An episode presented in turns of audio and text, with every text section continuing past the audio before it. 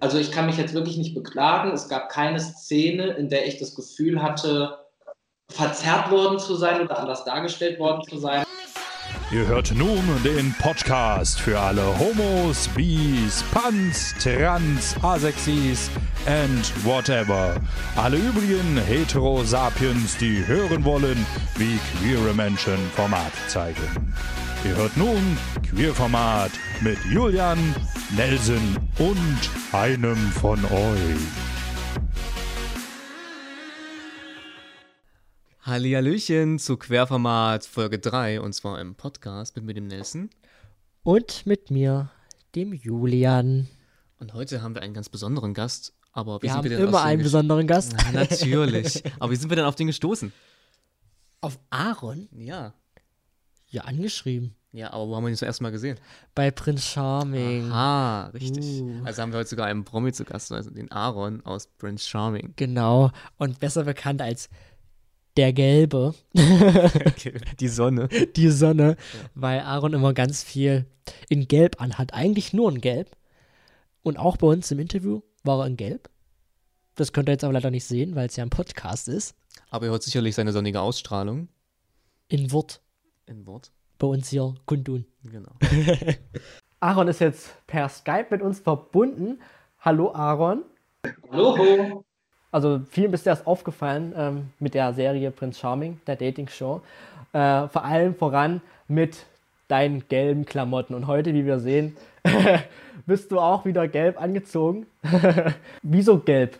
Also hättest du ja sagen können, ich nehme werd grün, blau, pink, lila, was weiß ich, aber wieso gelb? Ja, und ich glaube, da sind wir auch schon beim Punkt, weil von Grün und Blau und äh, Rot gibt es irgendwie schon echt viele Vertreter. Also du hast jetzt beispielsweise auch, was Rotes, Oranges, an genau. und Gelb. Also wenn wir jetzt mal die drei Grundfarben nehmen, Blau, Rot, Gelb, ist, würde ich sagen, Gelb die mit Abstand am seltensten vertreten. Ne? Ich finde aber gleichzeitig, dass das die Farbe mit der meisten Energie ist. Ich finde, die strahlt so viel Positives aus und so eine schöne, sonnige, kraftvolle Aura und wird gleichzeitig immer, immer so verteufelt. So gelb steht ganz viel nicht. Ein Blonder kann kein Gelb tragen. Gelb ist so quietschig, gelb ist aufdringlich. Und das sehe ich halt einfach alles gar nicht so. Auch als Blonder und Weißer kann man Gelb tragen, wenn man die nötige Confidence mitbringt. Und es ist halt immer, so viele sagen, Gelb steht mir nicht oder Gelb ist hässlich, so oft wie es über Blau oder Rot nie gesagt wird. Und deswegen ein Herz für die unterbewertete Farbe Gelb. Gibt es denn auch Kleidungsstücke, die du äh, noch nicht in Gelb hast? Also gelbe Boxershorts. Gibt es irgendwas, wo du sagst, das habe ich jetzt noch nicht in Gelb? Gelbe Socken. Nee, ich habe alles in Gelb. Also ich habe keine gelbe Jeans, aber einen gelben Jeansstoff zu finden ist auch schwierig, aber dann habe ich wiederum eine gelbe Chino, also eine gelbe andere Hose. Ja. Und ich habe auch, wenn du mich so jetzt fragst, ganz explizit keinen gelben Gürtel. Ich habe sogar durch Nikolas ja jetzt auch ein gelbes Bandana. Ich habe alles in Gelb. also, äh, wenn ihr vielleicht einen gelben Gürtel zu Hause habt, dann Aaron würde sich freuen. Und ich bin auch eifrig auf der Suche nach gelben Gürteln, finde bislang keine und ein Harnes zerschneiden muss er jetzt auch nicht. Nein. Wir halten die Augen offen. Wenn wir einen finden, bekommst du den. so, dann schauen wir jetzt mal zu Prinz Charming, zur Dating-Show. Ich versetze mich jetzt mal in deine Lage. Ich melde mich da bei die Dating-Show an, suche meinen Traummann ähm, und weiß aber, dass ich 20 andere Kontrahenten habe, die den vielleicht auch wollen. Was ist das so für ein Gefühl? Also ich fand das tatsächlich ein sehr, sehr merkwürdiges Gefühl. Das war auch eigentlich das, was mich am meisten beschäftigt hat, beziehungsweise was mich auch am ehesten daran gehindert hätte, nicht mitzumachen. Ich muss auch sagen, in der Hetero-Variante, also Bachelor oder Bachelorette, hätte ich, glaube ich, nicht mitgemacht, weil da bin ich ja wirklich zu 100% auf die Gunst des Junggesellen an, angewiesen. Als heterosexuelle Frau stehe ich ja nur auf den einen Bachelor und die anderen 19 Kandidatinnen sind wirklich alles ausschließlich Konkurrenz. Bei Prince Charming dachte ich mir, gut, aber das können ja auch untereinander was bedeuten oder ich lerne vielleicht ein anderes Nettes kennen. Ich fand, dadurch war eine nicht so krasse Hierarchie gegeben. Das war nicht so dieses, ich kann nur den einen geil finden und wenn nicht, bin ich da weg. Und deswegen dachte ich mir so, nimm es halt mal mit als Erfahrung. Wenn du vor Ort immer noch völlig desillusioniert von der Gesamtsituation bist, kannst du ja immer noch die Biege machen. Ne? Du hast ja wahrscheinlich auch die Sendung angeschaut, als sie bei TV Now online kam und hast dich dann auch das erste Mal äh, praktisch gesehen in der Show, nachdem du dann live da warst. Also ich kann mich jetzt wirklich nicht beklagen. Es gab keine Szene, in der ich das Gefühl hatte, verzerrt worden zu sein oder anders dargestellt worden zu sein. Also ich hatte das Privileg, Nikolas mit Lila anzumalen. Oh la la! Aber er hat einen sehr, sehr festen Po. Aber du wächst ja doch nicht. also ich hatte wirklich immer das Gefühl, ja, das habe ich so gemacht und so bin ich halt auch. Das ist ja auch so was unter, was so Reality oder generell auch Dating-Formaten immer so vorgeworfen wird. Da ist doch alles geskriptet, jeder kriegt eine Rolle. Das stimmt aber überhaupt nicht. Also klar können die mit dem Schnitt gewisse Sachen beeinflussen, aber trotzdem casten die ja die Leute, wie sie sie casten, nicht ohne Grund. Jetzt fandest du ja nicht nur du die Show toll, sondern auch ganz, ganz viele andere Leute. Nicht umsonst hat die Show ja auch den Grimme-Preis bekommen. Dennoch ähm, bist du auch in einigen Reaktionen, gerade aus der Community, enttäuscht, weil die Reaktion, dass sie gesagt haben, ja, es war alles so tuntig und überspitzt. Ja, also das ist, äh, muss ich ehrlicherweise echt gestehen, so ein bisschen mein Hauptträgerpunkt. Da habe ich mich ja auch in der Wiedersehensshow drüber aufgeregt. Ähm, was ich halt auf der einen Seite das Schlimme und Erschreckende finde, ist, dass mal wieder die größte Diskriminierung und die größte Kritik aus den eigenen Reihen kommt. Das heißt, schwule Männer, die sich untereinander versuchen, in Schubladen zu stecken.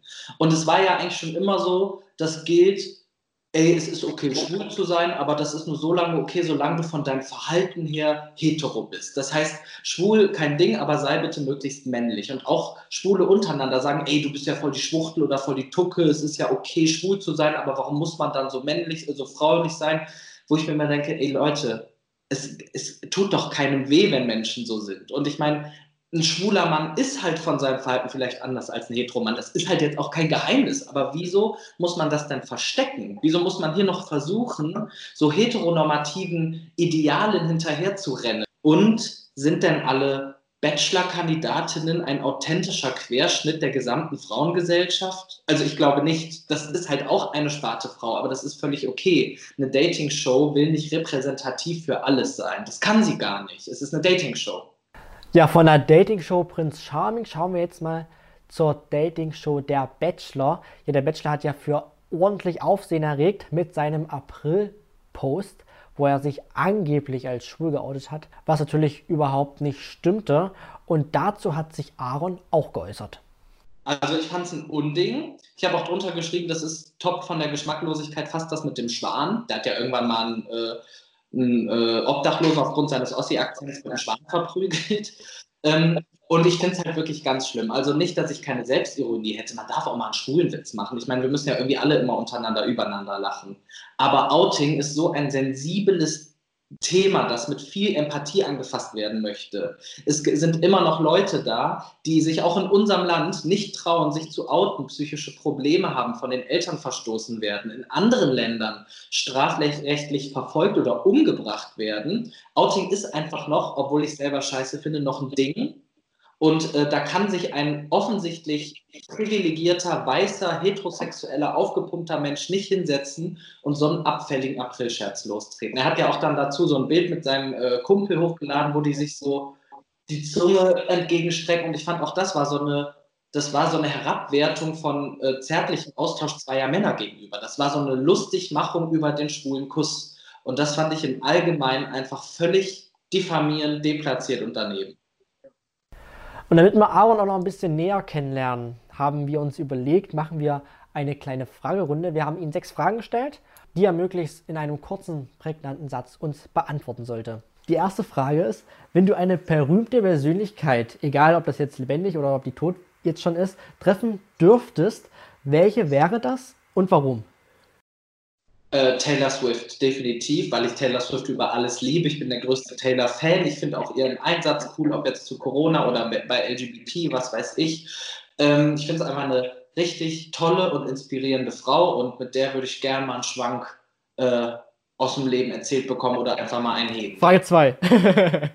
Für welche drei Dinge in deinem Leben bist du am dankbarsten? Drei? Drei. Ähm, am dankbarsten bin ich A für die netten und tollen Menschen, die mich umgeben und die mir immer bestärken, dass alles mit mir richtig ist. Dann bin ich, glaube ich, dankbar für, ähm, ja, das klingt jetzt doof, aber ich glaube tatsächlich so ein bisschen für das Reflexionsvermögen und die Eloquenz, mit der ich ausgestattet wurde, um gewisse Sachen versucht zu verstehen und zu begreifen und zu reflektieren. Und dann bin ich auch dankbar. Pff, ähm, dafür, dass es Alkohol gibt, unter anderem Weißwein. Den habe ich sehr gerne. Wenn du eine Sache auf der Welt verändern könntest, welche wäre das? Das ist auch schon wieder eine schwierige Frage, weil ich so viel verändern könnte. Also ich glaube, als erstes würde ich den Präsidenten der USA austauschen. Dann aktuell äh, gegeben würde ich vielleicht das Coronavirus wieder äh, zurück in seinen Ursprung schicken, wo es hergekommen ist.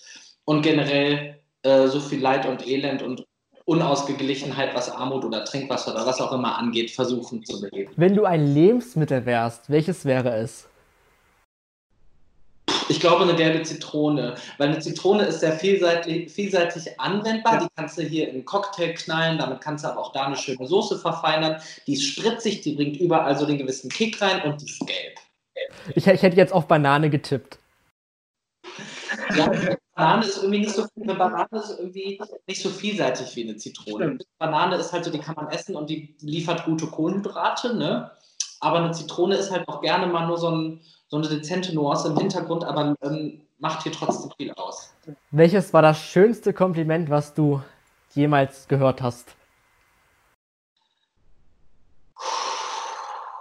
Das ist schwierig. Das kann ich, glaube ich, wirklich nicht beantworten. Gerade jetzt nach Prince Charming habe ich ja viele auch echt schöne und positive Nachrichten und Feedback bekommen bei unserer Finalshow. Als wir in Hamburg alle waren, kamen viele Fans und haben echt ganz, ganz tolle Sachen zu mir gesagt, die mich echt alle total geehrt und auch teilweise überfordert hatten, weil da kommen Fremde, die so viel von einem halten, die man ja selber gar nicht kennt und einem sagen, ey, das ist so toll und was du machst und wie du bist, dass mich das echt rührt. Jetzt kommen wir natürlich zu einer Frage, die auch viele deiner Fans interessieren wird. Was ist denn das nächste Projekt, was in den Stadtlöchern steht, wo man dich vielleicht auch demnächst mal wieder im Fernsehen sehen wird?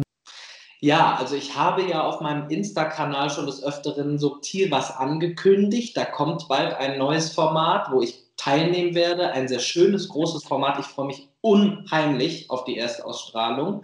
Ich darf jetzt leider noch nicht allzu viel verraten. Auf jeden Fall werdet ihr das, glaube ich, alle mitbekommen. Ich könnte mir das anders nicht vorstellen. Ähm, das war auch vom Dreh her nach Prince Charming und da hatte ich ja auch mein Handy lange Zeit nicht. Und äh, es wird eins geben. Und da werde ich bald bei sein und da freue ich mich drauf. Aaron, das war's schon mit unser kleines Interview hier bei Querformat. Ich danke dir herzlich, dass du dich dafür bereit erklärt hast und mit uns ein bisschen erzählt hast, aus dem Nähkästchen geplaudert hast. Vielen Dank für das Interesse auch und auch, äh, dass ich quasi die Möglichkeit hatte, hier mit euch mal zu sitzen und eine Runde zu schnacken. Es hat mir auch sehr viel Spaß bereitet. Ich, ich darf hier nochmal am Ende schön was Gelbes. Oh, oh das ist toll. Zeit hätte ich mal mitnehmen soll. ja, das war unser Querformat heute mit Aaron. Ich hoffe, ihr fandet heute Aaron, unseren Gast, den wir ausgewählt haben, richtig gut. Ähm, ihr könnt es auch gerne bei uns in den Kommentaren schreiben. Gebt ein Like und natürlich auch unseren Kanal abonnieren, denn das würde uns ganz doll freuen. Und in diesem Sinne sage ich und Nelson Bye, Bye und Tschüss.